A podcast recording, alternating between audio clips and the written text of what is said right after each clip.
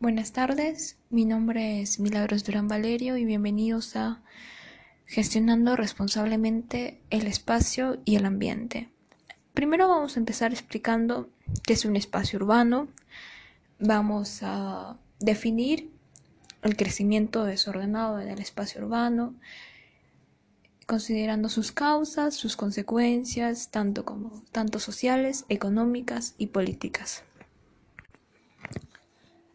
El espacio urbano es aquello que pertenece a la ciudad o es relativo a la ciudad. Y donde sus habitantes no suelen dedicarse a tareas agrícolas. Ahora pasaremos definiendo qué es un espacio urbano desordenado. Las características de un espacio urbano desordenado son asentamientos sin servicios ni infraestructura, servicios básicos como agua, luz, desagüe. Las calles son estrechas y es un trazado irregular. Los lotes no están alineados y no tienen derecho de propiedad.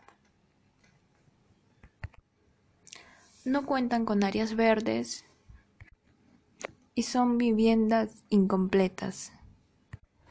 También edificaciones que tengan más de 40 años o edificaciones que carezcan de ventilación e iluminación natural o artificial, o sea, edificaciones sin ventanas, sin luz,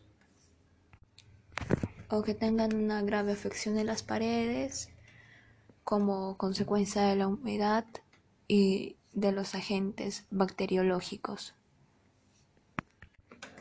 Ahora pasaremos a ver cuáles son las causas. Una de las más grandes causas es el centralismo. Quiere decir que aquí en el Perú, de cada tres peruanos, un peruano está en la capital, por lo que el tercio de la población peruana está en Lima. Y el resto de la población se halla dispersa en seis ciudades medias y un 67% de esta vive en ciudades pequeñas o centros poblados menores.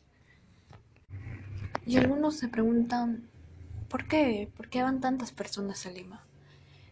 Y el problema es este. Por decir, si una persona de Huánuco recibiera la misma atención en servicios de salud, en educación, o la misma paga de un empleo que alguien de Lima. No dejaría su, su ciudad.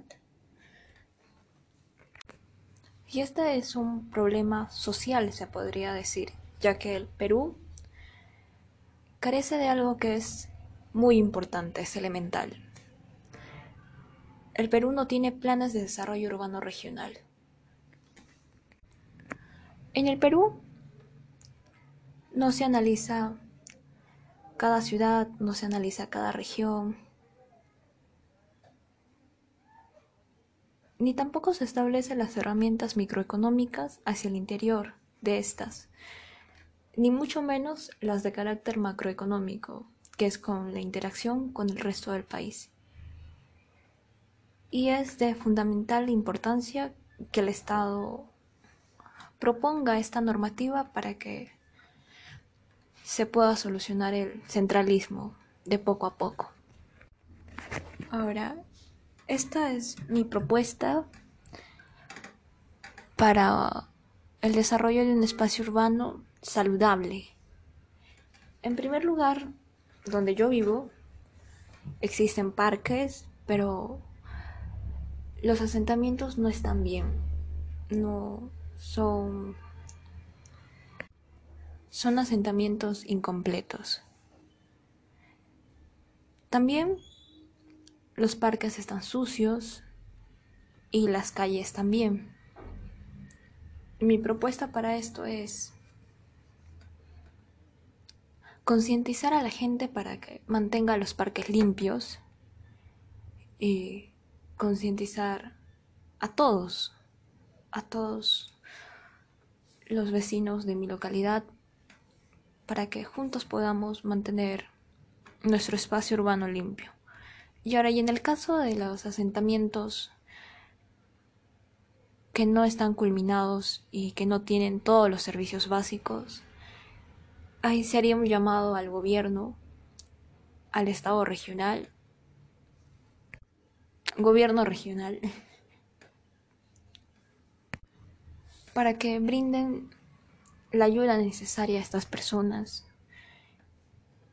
para que estas personas puedan tener una buena calidad de vida.